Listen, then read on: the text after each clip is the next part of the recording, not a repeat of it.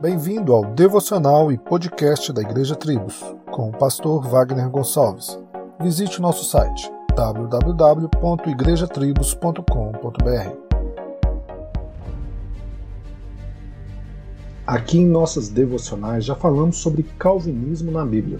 Hoje quero falar sobre teologia reformada, nome recebido por causa da reforma protestante do século XVI, com suas distintas ênfases teológicas. Enfim, reconhecemos que é uma teologia solidamente baseada na própria palavra de Deus. Os cristãos de tradição reformada consideram altamente as contribuições específicas de pessoas como Martinho Lutero, John Knox e particularmente João Calvino. Mas eles também encontram suas fontes características nos gigantes da fé bem antes deles, como Anselmo e Agostinho, e finalmente em cartas de Paulo, os ensinamentos de Jesus Cristo.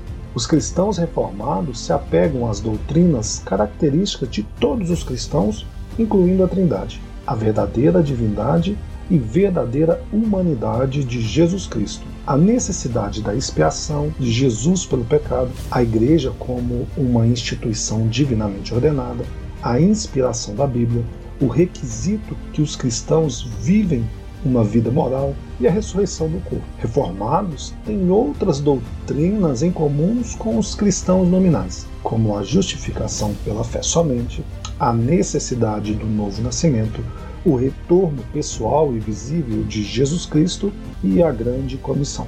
Quer saber mais sobre teologia reformada?